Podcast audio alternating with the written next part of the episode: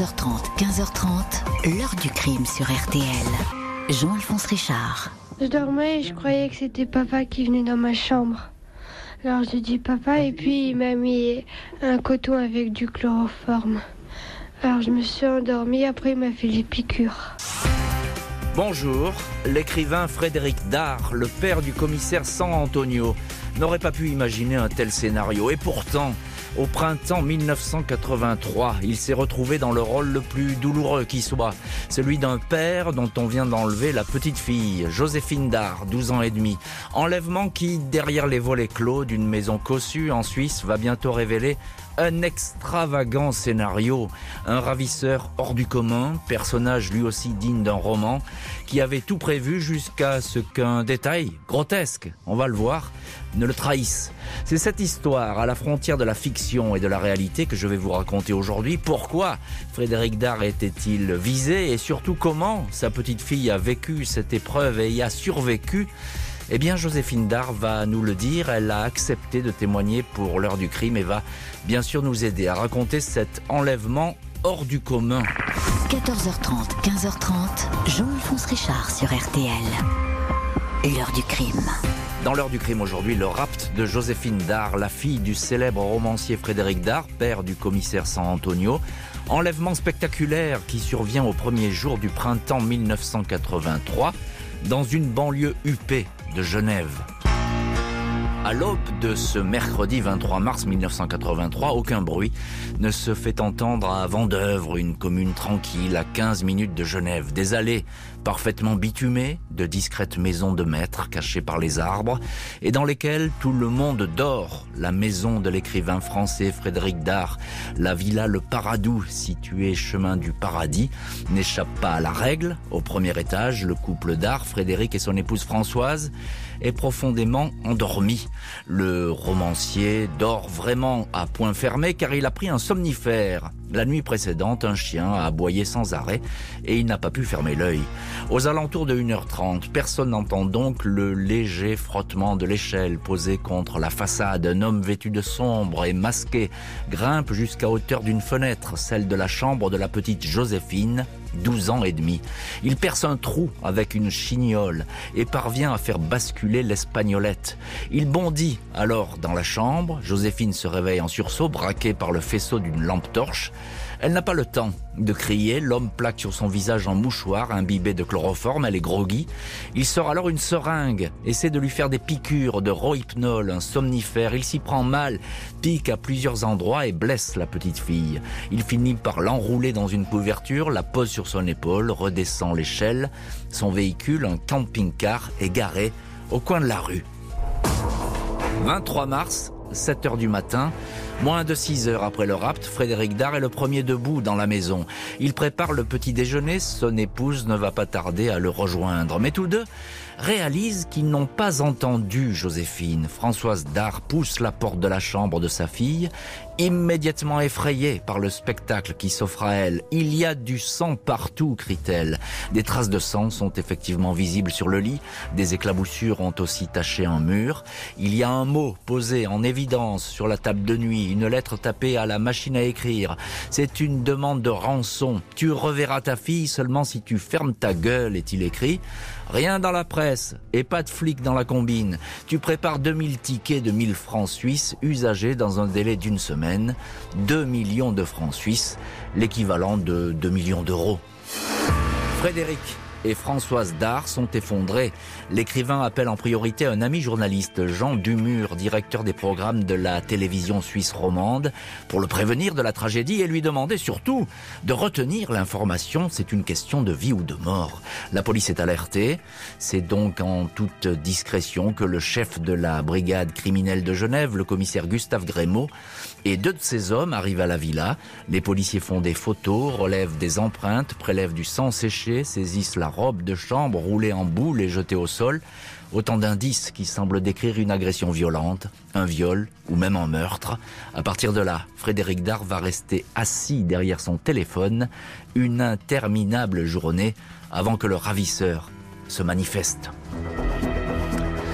Et on va voir euh, ce que dit, ce que demande cet homme, de l'argent bien sûr, et puis le stratagème qu'il a imaginé euh, pour le versement de la rançon. On va voir ça dans les chapitres suivants euh, de l'heure du crime. On va en rester pour l'instant aux toutes premières heures de ce rapt. Et avec nous, merci beaucoup d'avoir accepté l'invitation de l'heure du crime parce que votre parole est rare et vous n'avez vous avez que très rarement raconté cette histoire. Donc vous nous faites un grand honneur en étant dans cette émission. Bonjour Joséphine Dard. Bonjour Monsieur Richard. Un grand merci donc d'être euh, avec nous. Euh, quel souvenir, Joséphine, avez-vous euh, de ce moment dans la chambre où cet homme vous emporte? Mais moi, je me souviens de tout. Je me souviens absolument de tout, comme si c'était un film. J'ai les images qui sont qui sont restées et, et aussi les sensations de froid, de chaud, euh, des choses comme ça, l'odeur. Euh, j'ai vraiment tout qui, qui, qui, est là mm. très très fortement imprégné dans ma mémoire. Et, il vous emmène tout de suite cet homme? Bah, j'étais dans mon lit, donc il rentre par la fenêtre et s'assoit. Le ravisseur déjà était tout seul, il s'assoit euh, au, bord de mon lit et puis là, euh, moi, j'ai senti en dormant une vague présence dans ma chambre, mais je pensais que c'était mon père qui, qui hmm. venait me faire un, un, dernier baiser ou quelque chose comme ça. Et puis tout d'un coup, il m'applique du chloroforme hmm. euh, sur le nez, et, et là, euh, je réalise que que c'est pas mes parents et, et qu'il se passe quelque chose de très grave, voilà. Et vous dites quoi à ce moment-là? Il faut que je m'échappe Il faut que je parte? Bah, sur le moment, je me disais, faut que je crie, mais j'arrivais pas à crier. Je me disais, faut que je m'échappe, mais, mais mon, mon corps ne répondait pas, quoi. Je voulais courir, je pouvais pas. Je voulais crier, je pouvais pas. Et donc, je peux plus m'échapper. Après, j'étais, euh, je montais en voiture et après, là, j'ai perdu tout souvenir. Mais mhm. apparemment, j'ai été transportée dans une camionnette et là, et là, je veux dire, j'étais endormie, donc je me souviens pas. Quand je me réveille, je suis dans un appartement et puis, et ben là, euh, j'ai envie de m'échapper, mais mais je, mon, corps ne répond pas parce que je, il me fait beaucoup de piqûres et m'envoie des, des produits qui m'endorment et qui qui font que je suis incapable de, de faire quoi que ce soit. Ouais, ces piqûres, euh, vous en allez en avoir beaucoup, hein. Ça vous, ça vous faire mal. Ben, j'avais mal et ouais, j'avais j'avais très très mal et je crois, mais c'était pas le pire, hmm. parce que la douleur, elle est pas physique, quoi. Je veux dire, c'est c'est un arrachement à ma famille, c'est un arrachement comme ça. Enfin, je dirais au milieu de la nuit, c'est c'est horrible. Et puis, je savais pas si j'allais mourir ou pas. Et tout ce que je me disais, c'est que j'allais plus jamais revoir mes parents, et c'est ce qui me faisait, c'est ce qui me donnait le plus d'anxiété en fait. J'avais mhm. pas peur de mourir, j'avais peur de plus les revoir et de leur faire de la peine. Et, on comprend bien ça quand on est une petite fille, de pas faire de la peine à ses parents, et effectivement de ne plus les revoir, c'était une obsession. Et je crois que c'était aussi euh, l'obsession de vos parents, euh, euh, Joséphine Dard. Bonjour, Éric Bouillet. Bonjour. Écrivain, spécialiste de Frédéric Dard, auteur du livre Dictionnaire amoureux de San Antonio chez Plomb. On entend ce que dit euh, euh, Joséphine Dard, c'est encore tout à fait touchant des années après. Elle se souvient dans le détail de ce qui s'est passé, la mémoire n'est pas effacée.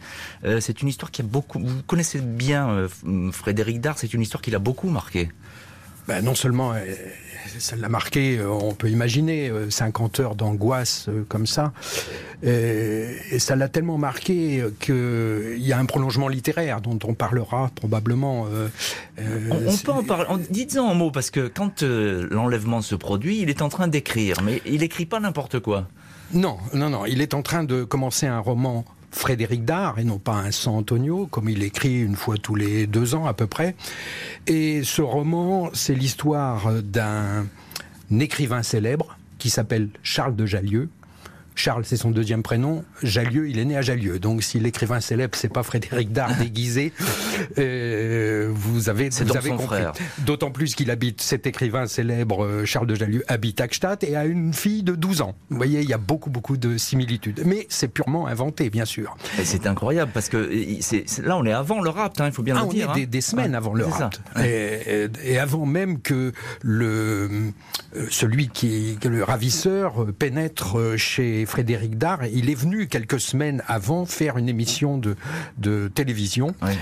il a repéré les lieux. Il a repéré les lieux. Donc bien avant ça, Frédéric Dard écrit une pseudo-fiction. Euh, je dis pseudo parce que c'est en fait une, une autobiographie déguisée. Euh, plus fort que ça, c'est, cet écrivain, Charles de Jallieu, écrit l'histoire d'un petit garçon qui est né avec le bras gauche paralysé. Or, vous le savez ou vous ne le savez pas, mais Frédéric Dard avait le bras gauche paralysé. Et tout ce qu'il va raconter ce Charles de Jallieu, sous la plume de Frédéric Dard, de ce petit garçon, et l'histoire, l'enfance, les anecdotes marquantes de, de, Frédéric Dard. Donc c'est une double autobiographie. Mais, surtout, il y a cette histoire en miroir du rapt, c'est-à-dire qu'il raconte un rapt qui ressemble étrangement au rapt qui va se, se produire. Euh, voilà. Euh, encore un mot, Éric Bouillet, euh, je le disais, il a été bouleversé par cette histoire, Frédéric Dard. il y a eu l'enlèvement, puis ensuite, c'était plus pareil. Ah, il l'a écrit. Il a écrit que effectivement sa vie n'était plus. Il y avait l'avant et il y a eu l'après. Euh, mais ça, on peut le concevoir. On peut le concevoir euh, euh, pour tous les parents qui vivent un drame pareil. Mais il y a eu aussi ce livre et cette prémonition terrible qui a dû beaucoup, beaucoup le travailler. Frédéric Dard est bien décidé à payer la rançon pour pouvoir retrouver au plus vite sa fille. Il n'a d'autre choix que de suivre le plan dicté par le ou les ravisseurs. 14h30, 15h30. L'heure du crime sur RTL. Heure du crime consacrée aujourd'hui au rapt de la petite Joséphine Dard, fille de l'écrivain à succès Frédéric Dard près de Genève au printemps 1983. Après une journée de suspense et de silence, le ravisseur se manifeste. Mercredi 23 mars 1983, 21h45, Frédéric Dard décroche le téléphone. C'est bien le ravisseur de Joséphine qui est au bout du fil, un homme qui transforme volontairement sa voix, parlant avec un faux accent du midi, employant le tutoiement et utilisant un langage caricatural destiné à faire croire qu'il appartient au milieu. L'écrivain supplie cet homme de ne faire aucun mal à sa fille, conversation enregistrée par la police. Dard fait savoir qu'il accepte la demande de rançon, il va réunir les 2 millions de francs suisses en billets usagés. Le ravisseur revient de temps à autre aux nouvelles, Frédéric Dard lui demande une preuve de vie de sa fille. L'inconnu accepte, il demande à l'écrivain de poser une question secrète à Joséphine. La réponse de la petite otage sera enregistrée. Jeudi 24 mars, les parents entendent ainsi la voix de Joséphine qui répond à la question de son père. Qu'est-ce qui est écrit sur ta trousse d'écolière? Vendredi 25 mars, 2h58 du matin. Le téléphone sonne à nouveau dans la villa. Et c'est à nouveau le ravisseur. Il semble pressé. Sans doute pressent-il que le secret du rapt va être éventé. Il est donc l'heure de verser la rançon. Il demande que les billets soient placés dans un grand sac plastique, le plus hermétique possible. Le premier point de rendez-vous est fixé à Russin, une commune voisine. Les policiers proposent à Frédéric Dard de l'accompagner, mais il refuse. Ils tenteront discrètement de le suivre en voiture, mais sans succès. À Russin, dans une cabine téléphonique, Frédéric Dard trouve une note. Il doit marcher un kilomètre en aval du barrage de Verbois, sur la rive droite du Rhône. Il progresse à travers les roseaux, ses pas s'enfoncent dans la boue. Il lui est indiqué d'aller jusqu'à une voiture garée près d'une petite falaise, une golf blanche aux phares allumés. Le père de Joséphine a le sentiment d'être attiré dans un traquenard. La voiture est vide, un câble est attaché à la portière, il faut y suspendre le sac. Le câble, comme par magie, se tend aussitôt. Le sac descend vers le Rhône et disparaît dans l'obscurité. En contrebas, le ravisseur, en tenue de plongée, immergé dans le fleuve, récupère les deux millions, puis se laisse dériver. Frédéric Dard regagne la maison de Vendœuvre. Il ne lui reste plus qu'à prier, lui qui n'est pas croyant, et à attendre que le ravisseur lui dise où se trouve Joséphine. À 4h35, la sonnerie du téléphone retentit. Il doit retourner jusqu'à la cabine de Russin. Cette fois, les policiers l'accompagnent. Nouveau message. Joséphine se trouve dans une vieille caravane qui sert d'abri de jardin. Au bout d'un chemin de campagne, tout le monde se précipite. Mais la caravane est vide aucune trace de la petite fille. En fait, elle s'est enfuie, titubante et droguée. Elle a marché vers un petit bois jusqu'à ce qu'un automobiliste l'aperçoive. J'ai été kidnappée. Je suis la fille de Frédéric Dard. Et Joséphine Dard, la fille de Frédéric Dard, qui est l'une de nos invitées aujourd'hui dans l'heure du crime. Euh, Joséphine, vous vous souvenez de, de votre évasion, comme on peut l'appeler? C'était la nuit j'ai donné un coup de pied dans la porte et je suis sortie, puis je voyais des lumières, donc j'ai marché vers ces lumières, mais je tombais, j'ai traversé un bois et tout, puis je suis arrivée au bord d'une route, et là j'ai fait, fait de l'autostop, Et il y a une voiture qui est passée qui m'a pas qui m'a pas fait monter. Il y a une autre voiture qui s'est arrêtée. Et puis euh, j'ai dit à la personne, je suis Joséphine Dard, j'ai été kidnappée, il faut absolument m'emmener dans un commissariat de police et tout ça. Et lui, il a pas cru. Il a cru que j'étais une droguée ou je sais pas quoi. Et il m'a emmené dans un café. Et puis là, j'étais vers la dame du café. Je lui ai dit, mais il faut absolument appeler la police et tout ça. Et puis elle, elle m'a donné une couverture. Elle a vu que j'étais un peu en état de choc, que j'avais froid, que j'étais mouillée, blessée tout ça. Et puis elle a appelé la police. Et donc c'est la police qui est arrivée, mais dans ce dans ce café. Mmh. Et puis ils m'ont tout de suite emmené à l'hôpital et j'ai retrouvé mes parents à l'hôpital. Vous êtes totalement soulagée à ce moment-là? Ah oui, ah oui, c'était c'était la délivrance. J'avais encore peur, j'étais j'avais peur qu'ils reviennent, j'avais j'avais peur et puis enfin il y avait la police qui était là, j'ai dû raconter 50 fois ce qui s'était passé parce que bien sûr, ils étaient en train de chercher le ravisseur, il y avait les médecins qui m'examinaient, enfin hmm. je veux dire ça a été ça, ça, a été un, peu lourd ce moment-là, hmm. jusqu'à ce que je puisse rentrer à la maison avec mes parents. Alors vous avez été détenu dans un appartement euh, à Annemasse d'ailleurs, c'est l'enquête qui va le démontrer, puis ensuite dans une caravane. Euh, vous avez des quels souvenirs de cette détention? Bah, il reste tout, mais j'ai un souvenir. C'était pas loin d'une école, et aux heures de récréation, j'entendais euh, des enfants dans une cour de récréation qui faisait des, des, bruits de, de d'enfants. Et là, je me disais, il faut que, il faut que je me manifeste. C'est le moment de, de balancer quelque chose par la fenêtre ou de faire quelque chose. Et puis j'en étais incapable. Et, et en fait, ce qui, ce qui, ce qui est terrible, c'est cette incapacité à, à, réagir, à agir et à prendre les choses en main. Oui, c'est très compliqué euh, dans ce genre de situation. Évidemment, on vous comprend tout à fait. Euh, encore une question quel comportement il, il avait avec vous, euh, cet homme? Comment se comportait-il? Euh, Quand il partait, il, il m'attachait et il me droguait parce qu'en fait, il était tout seul, mais il me faisait croire qu'ils étaient plusieurs. Donc euh, il essayait de me faire peur verbalement en me faisant croire qu'il y avait toute une bande ou des choses comme ça, mais en, fait il agi seul. Mmh. Euh, sinon il essayait de me faire boire, manger, des gâteaux, des choses comme ça, mais je, je mangeais pas, je pouvais pas manger. Mmh. Souvent il était pas là et moi je dormais quoi. Euh, Éric Bouillet, euh, écrivain, spécialiste de, Frédéric Dard, euh, la, presse évidemment va s'emparer tout de suite de, l'affaire dès qu'elle va être résolue, puisque jusqu'à présent il y avait le silence et personne n'en parlait. parce que Frédéric Dard, c'est pas n'importe qui. à l'époque, c'est un écrivain immense, renommé mondial, j'ai envie de dire. Et oui, ceux, qui ne le connaissent pas ou peu aujourd'hui ont de la, de la, peine forcément à imaginer la notoriété de cet homme en 1983. Pour donner un seul chiffre, euh, il écrit sous le nom de San Antonio. Il écrit aussi des Frédéric Dard, mais il est surtout connu pour les San Antonio.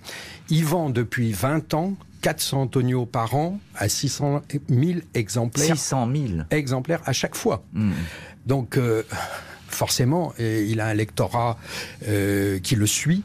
Et les journalistes se sont emparés du phénomène Santonio. Je dis le phénomène euh, Santonio, c'est pas par hasard, c'est parce qu'il y a déjà eu un colloque universitaire à Bordeaux qui s'est appelé le phénomène Santonio, parce qu'on débat aussi de, de sa langue. Et, et, beaucoup de gens ont compris que c'était autre chose que du roman policier, du polar euh, euh, populaire. Donc c'est pas n'importe qui, évidemment, qui est, qui est passé sous le feu des projecteurs, et évidemment la presse se précipite dans cette banlieue de, de Genève. Bonjour, Maître Bonan. Et bonjour Monsieur Richard. Euh, merci beaucoup Marc Bonan d'avoir euh, accepté l'invitation de l'heure du crime. Vous êtes euh, dans cette histoire, vous étiez l'avocat de Joséphine Dard et, de ses parents. Vous êtes avocat au barreau de Genève, probablement peut-être le, le, plus célèbre avocat d'ailleurs du barreau de Genève. C'est incroyable ce scénario pour récupérer cette rançon. Oui, bien sûr. Il fallait l'imaginer. Il fallait donc que le sac traverse la rivière, qu'il soit de l'autre côté pour le prendre, Là, il était en scaphandrier, il a pris le sac et puis il a continué euh, euh, le cours de la rivière avec le sac pour euh, ressortir quelques kilomètres plus bas. Hmm. Joséphine Dard, on vous retrouve encore une question. J'ai envie de vous demander, lorsque vous avez été libérée, il y a la joie de votre papa Frédéric et puis de, de votre maman Françoise qui retrouvent leur fille. Est-ce que vous pouvez nous dire quelques mots là-dessus? Oui, parce que ils ont eu très peur lorsque je me suis échappée de la caravane. Ils étaient euh, au commissariat de police avec euh, la police et ils entendent que la caravane est vide et que je suis pas là. Donc euh, ma mère s'écroule en pensant que je suis morte et qu'elle me reverrait jamais. Et puis voilà, là ça a été un, moment d'angoisse terrible pour eux. Je crois que ça a été le, pire de, de ces heures-là. C'est donc la fin d'un cauchemar pour euh, Joséphine Dar. Le ravisseur a réussi, lui, à empocher la rançon sans être inquiété. Il est désormais un homme riche et recherché par la police suisse qui ne dispose d'aucun indice probant ni de description vraiment précise. L'heure du crime. Jean-Alphonse Richard jusqu'à 15h30 sur RTL. Le ravisseur a, téléphoné et a demandé. Euh, il m'a dit, il avait, il avait un accent, un accent un peu euh, sais pas, mitigé, pied noir, euh, méridional. Euh, vous voyez, c'est quelque chose près. il m'a dit Et mon pognon Et mon pognon Qu'est-ce que tu as fait de mon pognon? Est-ce que tu l'as préparé? Heure du crime consacrée aujourd'hui à l'enlèvement en mars 1983 en Suisse de Joséphine Dar, la fille de l'écrivain Frédéric Dar, créateur des San Antonio. L'otage a été retrouvé saine et sauve après 50 heures de suspense. Le ravisseur a empoché la rançon. Joséphine Dard, qui sort euh, désormais accompagnée d'un garde du corps, a longuement répondu aux questions des policiers de la brigade criminelle, mais son témoignage ne permet pas d'identifier le ravisseur, un homme mince, sans doute barbu et chevelu. L'affaire fait la une des journaux et un avis de recherche accompagné d'un portrait robot est diffusé. Tous les témoignages, même les plus farfelus, sont étudiés. Le lendemain du rapt, le 24 mars au soir, un jeune homme et sa petite amie se souviennent d'une drôle de scène. Ils ont vu un homme dans une cabine téléphonique téléphoner avec un masque de François Mitterrand. Ils ont trouvé ça louche et ont relevé le numéro de son véhicule, un combi Volkswagen. Le propriétaire est un certain Édouard Boitchen, 46 ans, père de famille, domicilié à Vinci sur la côte vaudoise. Il est caméraman, réalisateur pour la télé suisse, fait curieux. Un mois avant le rapt, Boitchen a fait partie de l'équipe venue tourner un documentaire chez Frédéric Dard au sujet de sa collection de tableaux. Jeudi 31 mars 1983, une semaine après le rapt, les policiers frappent à l'aube, à 4h30 du matin, à la porte d'Edouard Boitchen qui, dans son travail, se fait parfois appeler Aloïs de Cholet. C'est son épouse qui ouvre, lui a déguerpi par les toits. On le retrouve vite dans le port voisin de Rolles, où son petit voilier est amarré. Il ne cherche plus à fuir, avoue être le ravisseur. La rançon est retrouvée dans le camping-car, sous une petite armoire à vaisselle, dans la maison. La police met la main sur le câble utilisé pour faire coulisser la rançon et le masque de François Mitterrand. Le grenier est un bric-à-brac d'objets volés, vaisselle, argenterie, livres précieux, de lingots d'argent sont déterrés dans le jardin. Boitchen repérait les belles demeures lors de tournage et revenait les piller pour tout connaître du déroulement d'un rapt. Il s'était même entretenu sous prétexte d'un documentaire avec un riche collectionneur de tableaux du coin, Georges Ortiz, dont la fille avait été enlevée six ans auparavant. Et voilà donc pour ce rapt parfaitement euh, organisé, on a l'impression que tout a été prévu dans le moindre détail jusqu'à ce que ce masque de François Mitterrand euh, trahisse le, ravisseur. Maître Marc Bonan, avocat de la famille Dard dans cette affaire, euh, qu'est-ce qui vous a paru le plus extravagant lorsque vous avez récupéré le dossier? Tout était extravagant dans ce dossier. Et d'abord, il y a Frédéric Dard, un homme exceptionnel, un homme de génie, qui a écrit des centaines de livres qui sont diffusés dans le monde entier. Et il était en train d'écrire le petit garçon qui avait les mains sur les hanches. Et au moment où il est en train d'écrire, je vous rappelle, où je vous dis, le thème de ce livre, c'était le thème d'un mm. écrivain dont on enlève la fille. Imaginez-vous la coïncidence entre le réel et la fiction. Au moment où il écrit ce livre, je crois qu'il en est à la page 100 ou 110, on enlève sa fille. Mm. Mais dans les coïncidences entre la fiction et le réel, il y a encore plus intrigant. Boitchen, qui est donc celui qui a enlevé Joséphine Dard, il avait écrit un script dont le thème était l'enlèvement d'un enfant. Ah c'est ça, c'est très étonnant. Ça veut dire qu'il a tout prévu, euh, Maître Bonan, ce, ce Boitchen Oui, oui, euh, tout à fait. Une préparation méthodique, une préméditation absolue.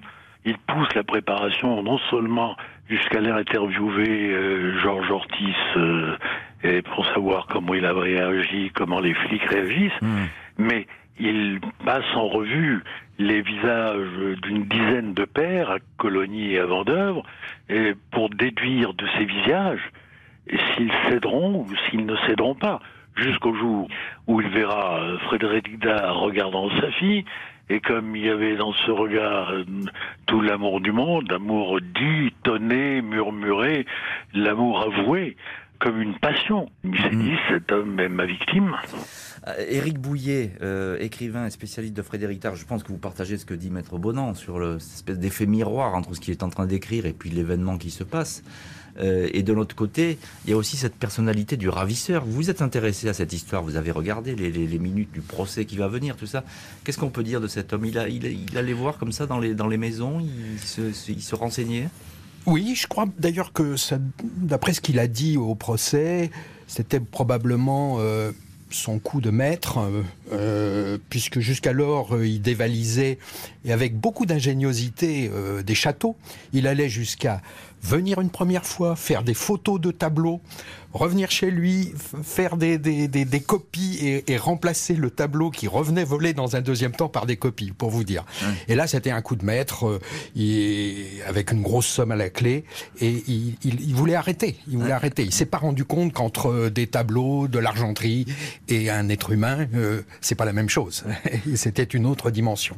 En plus, j'ai envie de, de vous dire, Eric Bouillet, on a l'impression que Frédéric Dard, c'est quelqu'un d'accessible et, de facile et de gentil. Donc euh, on comprend d'autant moins qu'il a été euh, comme ça agressé, si vous voulez. Et je pense que lui ne le comprend pas à ce moment-là.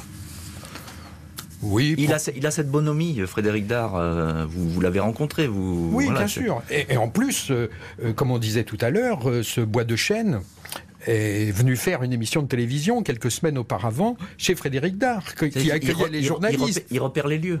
Il repère les lieux. Et Frédéric Dard lui a offert le champagne et a été d'une gentillesse et d'une générosité comme il savait être avec tous ses visiteurs. C'est incroyable.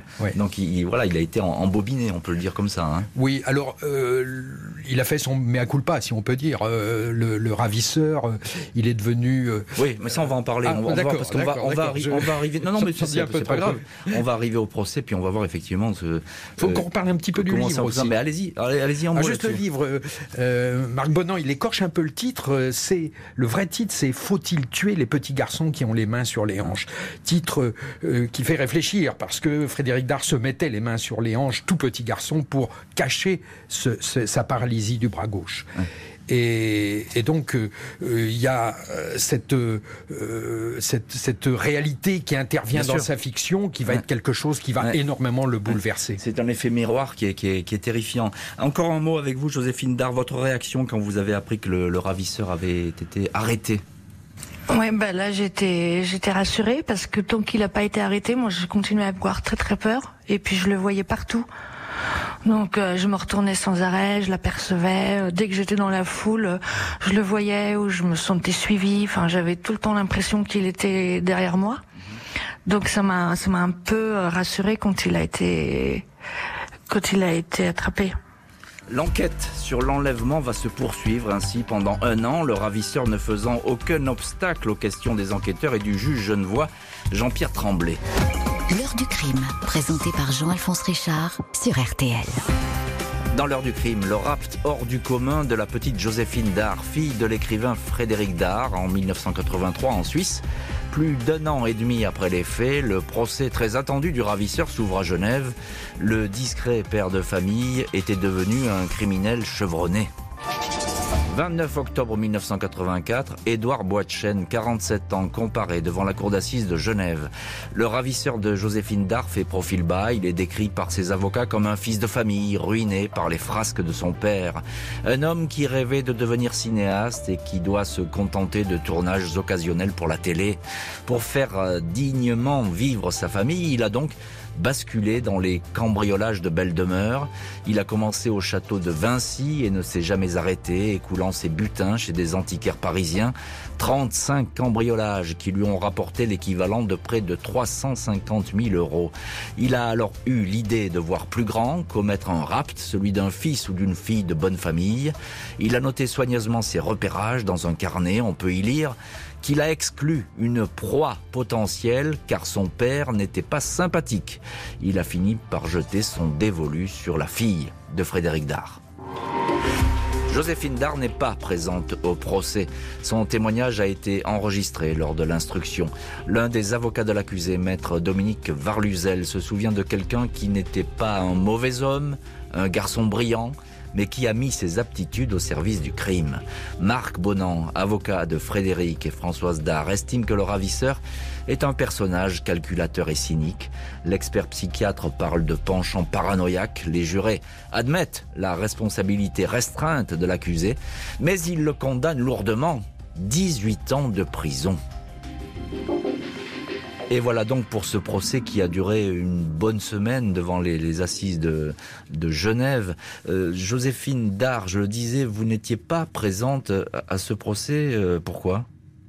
Non, mais déjà j'étais mineure et donc c'est pas obligatoire. Je, pouvais être représentée par mon père. Mhm. Et puis j'avais pas du tout envie d'être confrontée à, lui. Mhm. Et, et puis il y avait aussi une grosse pression médiatique et donc euh, pendant toute la période du procès, euh, j'étais pas en Suisse, euh, j'étais chez mes grands-parents en France et, un peu à l'écart de, de, tout ça. Oui, loin, loin de la Suisse et loin de Genève et loin de ce procès. Maître Marc Bonan, vous par contre évidemment, vous êtes au, premier rang de ce procès. Vous défendez à l'époque la famille Dard. quel est l'accusé qui se présente devant vous? Euh, hmm. difficilement l'arbitre des intelligences mais un homme plutôt intelligent. Il était plutôt d'une bonne famille genevoise, ce qui à Genève a un sens. Et voilà, et il a expliqué qu'il a fait ça par amour de ses enfants, parce qu'il craignait de ne plus avoir les ressources pour les entretenir à la hauteur de ce qu'il estimait être les conditions du bonheur de vivre. Et donc il dit, oui, j'ai été un voleur, j'ai volé, j'ai mmh. truqué, j'ai triché, et j'ai enlevé Joséphine pour avoir 2 millions, ce qui me permettait d'assurer, pensais-je, l'avenir de mes enfants. Il regrette C'est quoi son attitude à, à Bois de Chêne Sobre. Pas un... Il n'est pas très expansif, il n'est pas très, très volubile. Mais, mm.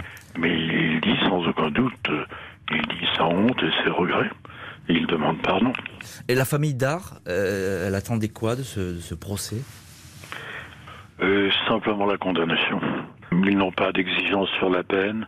Je crois que Frédéric a même trouvé que la peine était lourde. Vous vous rendez compte Cette souffrance infligée et ce drame, mais il a trouvé parce que la peine, c'était la peine requise. Et en Suisse, 18 ans, c'est beaucoup, beaucoup, beaucoup.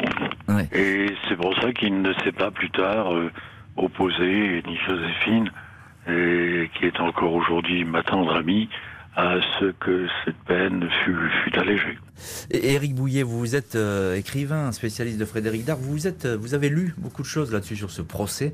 Euh, qu'est-ce qu'il en ressort, vous, selon vous? On entend maître Marc Bonan, d'après les notes que vous avez. Comment s'est passé ce procès? Qui est un peu mystérieux parce qu'il n'y a plus de traces quasiment de, de, de ces audiences aujourd'hui. Oui. Ce qui m'a impressionné en lisant les minutes, vous savez, on parlait beaucoup, c'est un autre débat, mais on parle de l'humanisme de l'œuvre de Frédéric Dard et des San Antonio. Et moi, là, je voudrais parler de l'humanité de, Frédéric Dard et de Françoise Dard, son, épouse, qui ont fait preuve vis à -vis de ce ravisseur. Ils n'ont jamais manifesté aucune haine. Hmm. Euh, Marc Bonan disait même qu'effectivement, ils ont trouvé que la peine était très lourde. La seule chose qu'ils ont exigé, une fois qu'il a été libéré au bout de, dix ans, c'est qu'il ne se manifeste plus. c'est ça, qu'il reste dans son coin. Voilà, qu'il reste dans son coin. C'est la seule chose qu'ils ont exigé.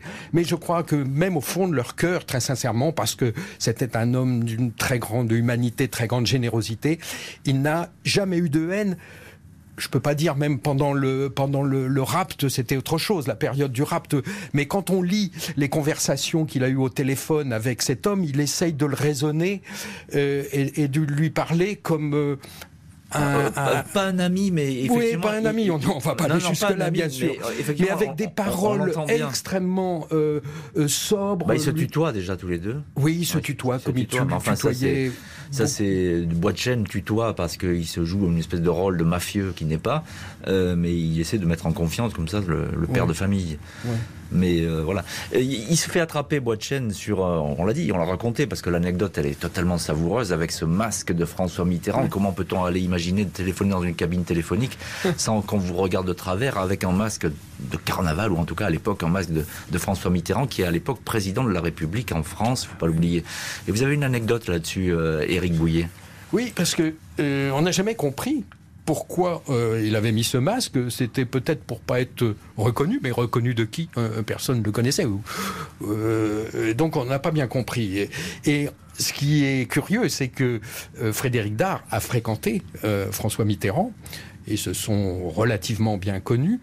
et je sais que Frédéric Dard a, dit à François Mitterrand, quelque temps après, que c'était grâce à lui qu'il avait retrouvé le, ravisseur. Grâce au masque, c'est ça bah, Grâce à Mitterrand, oui.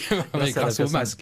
Grâce à Mitterrand ne, comprenait pas pourquoi. Il, lui a expliqué ce qui s'était passé, les détails, effectivement, de, ce rapt et de ce camouflage qu'avait adopté le ravisseur on continue effectivement toujours à être entre la fiction et la réalité. Hein. C'était toujours, on, oh navigue toujours euh, dans cette histoire. C'est incroyable. C'est un effet de miroir qui est permanent.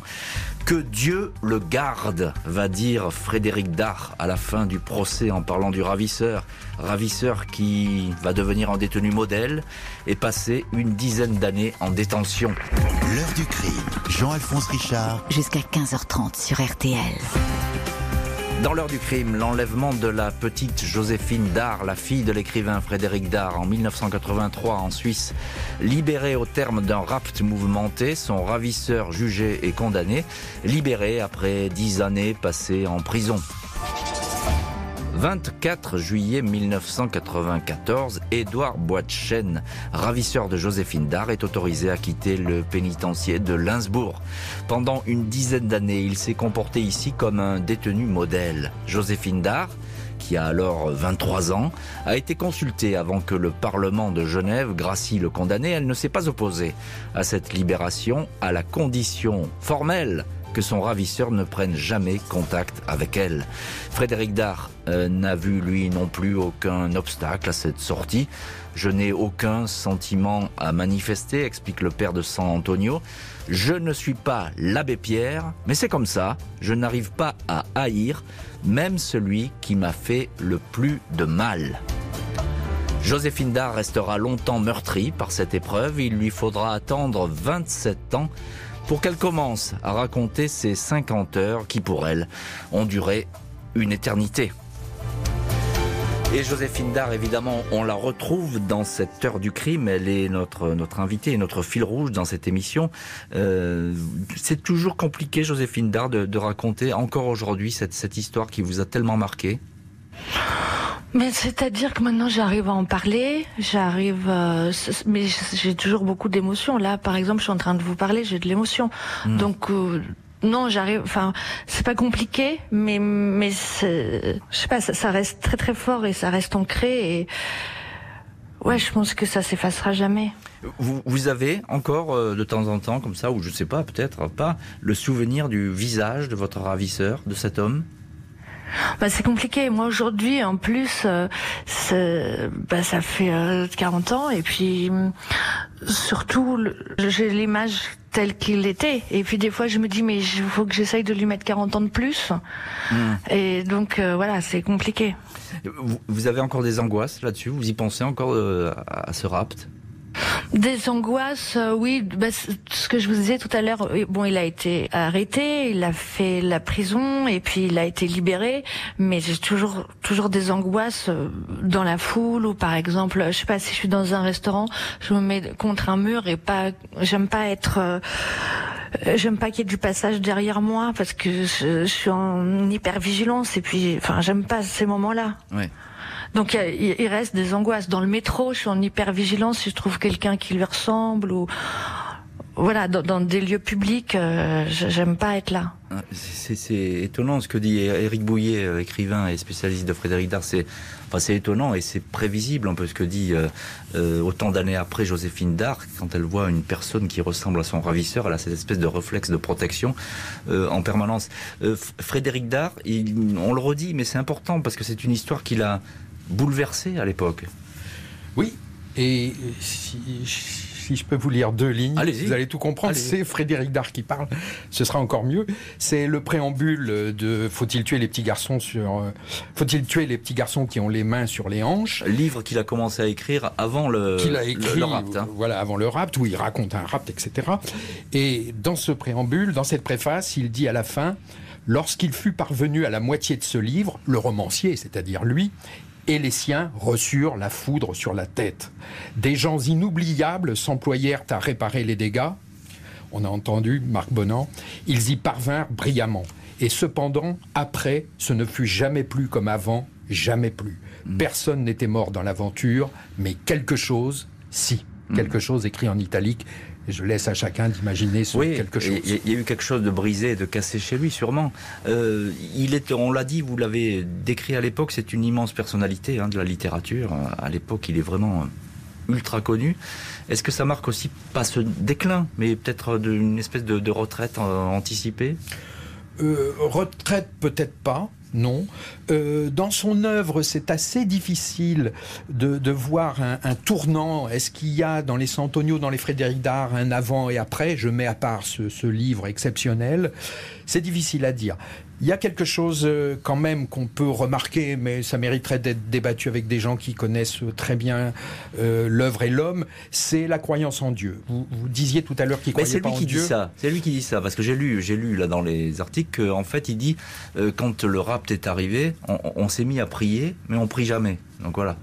Oui, oui, mais on prie d'une autre façon. Et, son dialogue avec Dieu ne ressemble pas avec un, un dialogue traditionnel avec Dieu.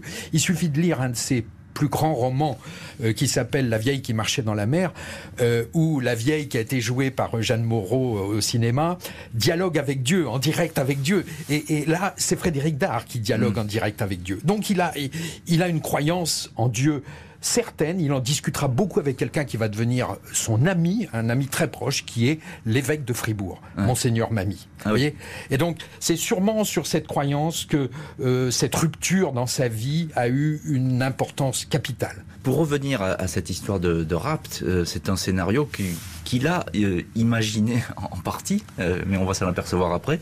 jamais il aurait pensé que ça puisse exister dans la vraie vie, j'ai envie de dire, vous voyez ben, bien sûr, ça l'a effrayé. Il y a beaucoup quand même de, euh, de prémonitions euh, dans, dans, son œuvre, euh, dans des nouvelles. Le thème de la prémonition est quelque chose qui revient fréquemment, mais pas, pas à ce point-là de, de précision.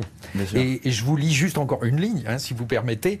il a donc laissé tomber son, son, manuscrit qui lui brûlait les doigts tellement il avait inventé ce qui venait de se passer dans la réalité. Il avait créé son, le ravisseur de sa fille, presque. Exactement. Et il reprend le manuscrit un an après et il écrit c'est à ce point précis de mon livre que l'impensable s'est jeté sur ma vie et que ma propre fille a été kidnappée, comme si le sort voulait me faire mesurer l'horreur d'une situation que j'inventais. Frédéric Dard. c'est ça. Donc il a, il voilà.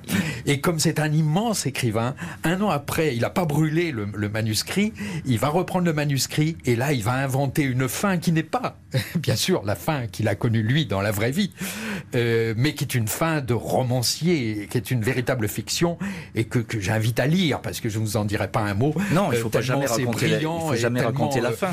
Et, il trouve une autre fin à cette histoire. Ah oui, oui, oui. Et une fin tout à fait étonnante. Il n'y a qu'un romancier qui peut, euh, comme ça, sortir de, de la réalité une deuxième fois pour raconter une histoire pareille.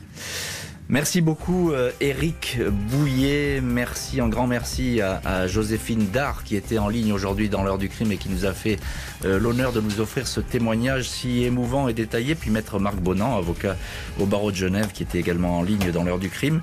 Vous étiez tous les invités de cette émission. Merci à l'équipe, Justine Vigneault, Marie Bossard à la préparation et aujourd'hui c'était Nicolas Godet qui était à la réalisation. Jean-Alphonse Richard sur RTL. L'heure du crime.